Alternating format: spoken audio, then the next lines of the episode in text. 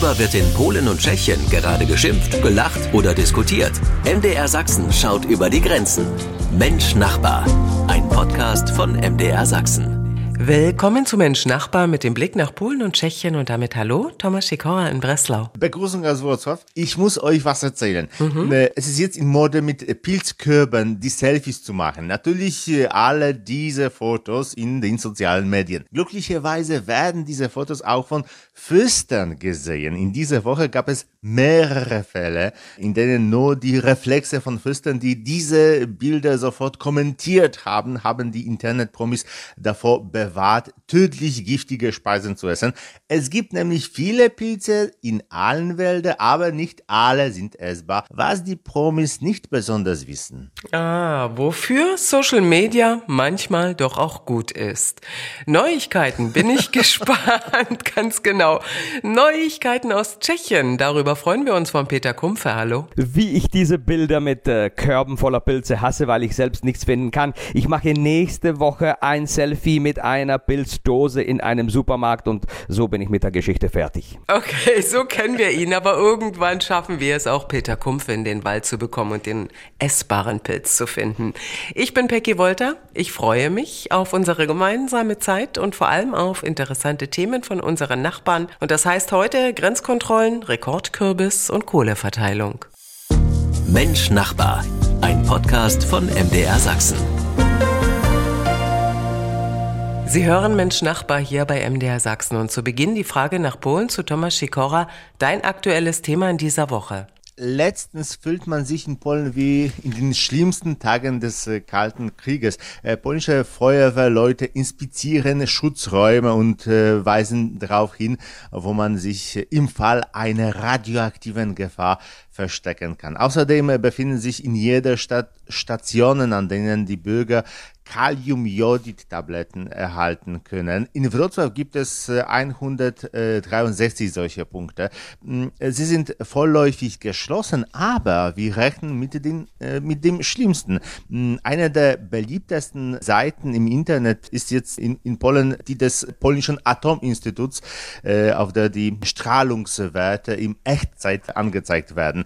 Im Moment ist es gleich null. Aber die polnischen Behörden nehmen die Gefahr eines russischen Atomangriffs oder einer Beschädigung eines der ukrainischen Kernkraftwerke ernst, sehr ernst. In Polen gibt es keine Angstpsychose, aber erhebliche Ängste doch. Mhm. Und damit nun der Blick nach Tschechien, Peter Kumpfe. Steigende Zahlen der illegalen Grenzübertritte von Tschechien nach Deutschland, aber auch von der Slowakei nach Tschechien. Heißt das wieder Grenzkontrollen? Ist das ein aktuelles Thema? Ja, absolut. Äh, während sich Tomek äh, wie im Kalten Krieg fühlt, ich äh, wie in den 90ern, denn immer wieder bekommt man wieder Meldungen aus dem Radio, wie lang die Schlange zur Grenze in die Slowakei ist, weil es wird wieder kontrolliert. Sogar das Militär hilft da, weil inzwischen der Zoll und die Polizei es nicht selbst schaffen.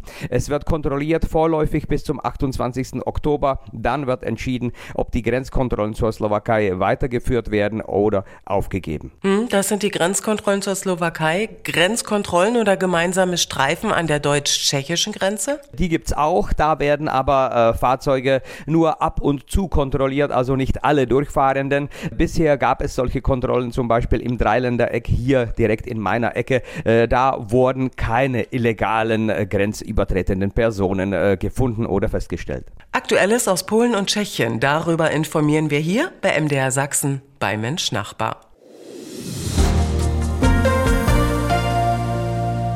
Steigende Energiepreise und somit ist Stromsparen auch bei unseren Nachbarn angesagt. Aber Peter, in Tschechien denkt wohl nicht jeder so. Äh, nein, äh, leider oder mit Schulterzucken. Denn der Kunstschneevorrat im Areal Jeschken wächst. Ja, schon jetzt. Darüber äh, wundern sich einige, darüber ärgern sich aber sogar die Politiker und sagen also, hallo, wir sollen doch alle sparen. Und hier wird Kunstschnee hergestellt und das äh, Ganze haufenweise.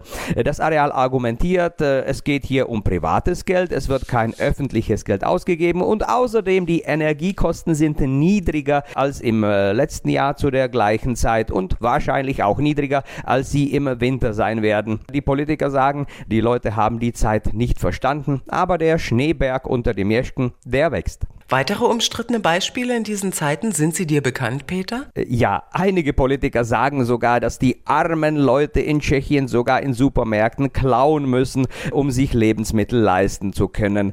Der Argument dagegen, wir werfen jedes Jahr 56 Kilogramm pro Kopf in den Müll, weil es einfach zu viel gekauft wurde, weil es verdorben ist und so weiter und so fort. Nur wenig trösten kann uns, dass wir unter dem Durchschnitt der EU damit liegen. Also wir sollten vielleicht da anfangen zu sparen, einfach weniger im Supermarkt zu kaufen, nur das, was man wirklich verbraucht. Thomas Schikora, Energiekrise, steigende Kohlepreise sowie steigende Kohlenachfrage. Darüber hatten wir hier bei Mensch Nachbar ja schon berichtet. Und die Kohle beschäftigt euch aber weiter. Und da meine ich auch buchstäblich die Kohle. Ja, die Frage ist, wie viel Kohle für Kohle zu zahlen ist. Äh, mhm. Manche sagen, dass äh, es bei äh, dieser Inflation billiger sein wird, Banknoten zu verbrennen als Kohle. Dies hat Auswirkungen auf verschiedene Bereiche des Lebens. Ein Modehit Gebiet in Polen sind in diesem Jahr zum Beispiel Ringe, bei denen anstelle von Diamanten speziell angefertigte Mikrokristalle aus polnischer Kohle in Gold gefasst sind. Aber du hast recht, dass wir ständig damit befasst sind, das Beispiel der Kohle zeigt perfekt, wie ineffektiv die Regierung ist. Äh, denn die Regierung weiß seit März, dass die polnische Industrie und die privaten Verbraucher dank der Kohle funktionieren. 70 Prozent der polnischen Energie stammt aus der Verbrennung von Kohle. 40 Prozent der polnischen Einfamilienhäuser nutzen Kohle. Und mit diesem Wissen haben sie sechs Monate lang nichts getan. Wir haben immer noch keine Kohle und wir wissen nicht, woher die Haushalte sie bekommen sollen. Da muss ich nochmal nachfragen, Tomek, in Polen gibt es tatsächlich keine Kohle? Nun, äh, seit sechs Monaten hatte sich das insofern geändert, äh, als es der Regierung gelungen ist, ein wenig Kohle zu importieren und ein wenig mehr zu graben. Und äh, sie rationierte sie. Man darf nicht mehr als zwei Tonnen kaufen. Im Januar besteht theoretisch die Möglichkeit oder wird bestehen die Möglichkeit, eine weitere Tonne zu kaufen. Aber das ist alles nur Theorie. Theorie, weil es nirgendwo zu kaufen ist. Die Regierung weiß nicht, wie sie die Kohle zu den Menschen bringen soll. Sie hat vorgeschlagen, sie an äh, lokale Behörden zu verkaufen, die äh, sie dann äh, weiterverkaufen werden. Aber die lokalen Behörden sagen, dass diese Idee von der Regierung im Mai hätte vorgestellt werden können und nicht jetzt. Die Behörden in Wrocław zum Beispiel fragen sich, wo sollen wir diese Tonnen von Kohle abladen? In einem Straßenbahndepot äh, und Kohle wird nicht pro Kilogramm, sondern pro Tonne verkauft. Die Wagen für die Lastwagen äh, werden nicht an einem Tag äh, aufgebaut. Und wie man die Qualität der Kohle überprüft. Und äh, wie bringt man diese Kohle zu den Menschen? Mit ja, Stadtbussen, äh, Omnibusverkehr? Die lokalen Behörden streiten sich mit den staatlichen Behörden über die Verteilung der Kohle und die Temperaturen werden immer kälter. Kritik am Kunstschnee und an der Kohleverteilung. Interessante Themen aus unseren Nachbarländern Polen und Tschechien. Mensch Nachbar, ein Podcast von MDR Sachsen. Das Sachsenradio mit Mensch Nachbar. Herbstzeit, Erntezeit, über Äpfel und Pilze haben wir schon gesprochen und heute sind mal Kürbisse dran. So. Und da gibt's bei unseren polnischen Nachbarn echt dicke Dinger, Tomek. das ist unser mm, Lieblingswettbewerb im Herbst für den größten Kürbis. Ich bin schon äh, von den 10 Kilogramm beeindruckt, aber ich bin ein Amateur. Profis beginnen ab 100 Kilogramm aufwärts. In diesem Jahr wog der Rekordkürbis 893 Kilogramm, fast 900 wow. Kilogramm.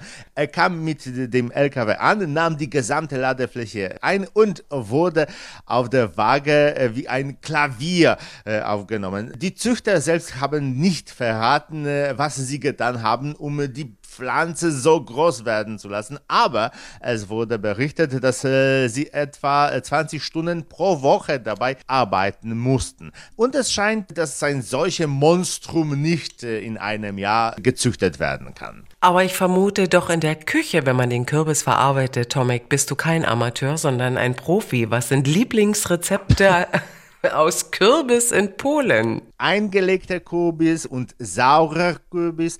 Generell lieben es die Polen, alles Mögliche einzulegen. In Polen werden nicht nur Gurken, sondern auch Kürbisse, Karotten, Birnen, Äpfel äh, und Sauerkraut auf Dutzende von äh, Arten gesäuert. Wir essen Kürbis in äh, Suppe mit Ingwer und wir essen auch Kürbiskuchen. Obwohl es viele Jahre lang so war, dass die Polen Kürbisse wegwerfen, weil sie die Kerne am liebsten mochten. Bis heute ist es Pflicht, Sonnenblumen oder Kürbiskerne mitzubringen, wenn man in Polen ein Fußballspiel besucht. In Deutschland sieht man sich die Spiele an und schaut sich das Spiel Spielfeld an. In Polen schälen wir während der Spiele hauptsächlich Kubis und Sonnenblumenkerne. Wir sind so nah und manchmal doch so verschieden. Na, Peter, welche Rekorde kannst du aus Tschechien bieten? Wir bleiben aber bei der Ernte. Äh, ja? So einige. Ich äh, hüte mich nur vor allen Freunden, die einen Garten haben, denn jetzt ist genau die Zeit, wo immer diese Frage kommt, wollt ihr einen Kürbis und ich lege einen Zucchini drauf, um Gottes Willen. Nein, äh, etwas viel Süßeres werde ich jetzt beschreiben. Okay. Die Jam-Parade, äh, also übersetzt die Marmelade-Parade. Im kleinen Ort Kunratice im Friedländer Zipfel, also ganz hier in der Nähe, am 5.11. die größte Marmeladenschau des Landes. Ohne jeden Spaß, man konnte die eigenen Marmeladen da einreichen und am 5. gibt es dann eine öffentliche Verkostung. Achtung, es ist keine Spaßveranstaltung, es wird alles ganz ernst genommen. Sogar der Hatemann, also äh, der Verwalter der äh, höheren Verwaltungsbehörde, hat da eine Schirmherrschaft übernommen. Äh, und die Rezepte für die Marmeladen, naja, ganz verschieden von den Klassikern, wie sie halt die Oma mal gemacht hat, aus Erdbeeren, bis zu ganz exotischen Geschmäckern wie Mandarine mit Whisky. Alles wird es da geben. Am 5.11. darf man da sogar selbst kosten. Das ist Mensch Nachbar. Man lernt immer wieder dazu. Bei der Marmelade verliert der Tscheche sein Humor. Habe ich das richtig verstanden, Peter? Nein, ein ganz ernster Wettbewerb. Richtig. Und Peter, als Familie, da muss ich ja nochmal nachhaken.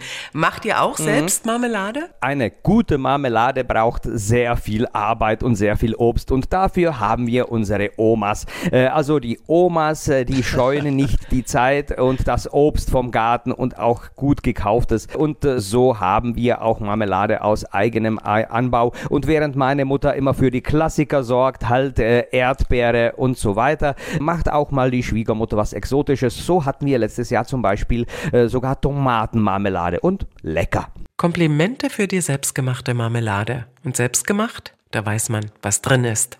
Kürbis- und Marmeladenrekorde aus Polen und Tschechien.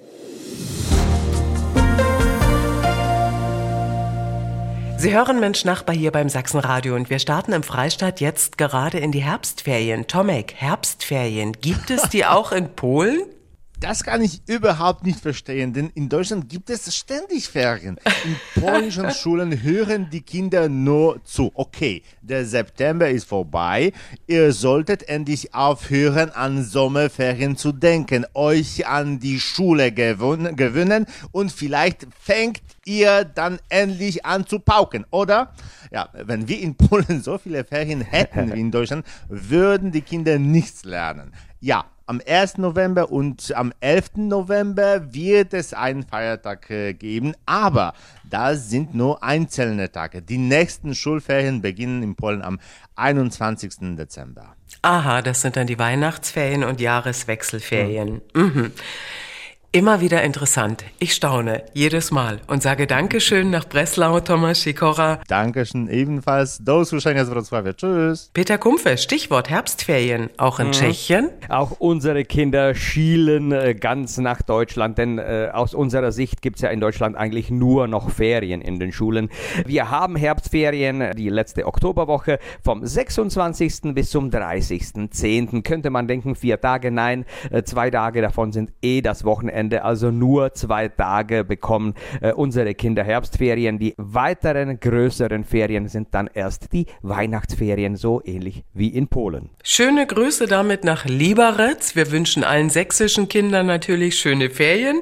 Und Dankeschön, Peter Kumpfe in Lieberetz. Schöne Grüße nach Tschechien. Tschüss, Nassliche auf Wiederhören. Genau, das ist Mensch Nachbar. Ich bin Peggy Wolter. Danke fürs Zuhören.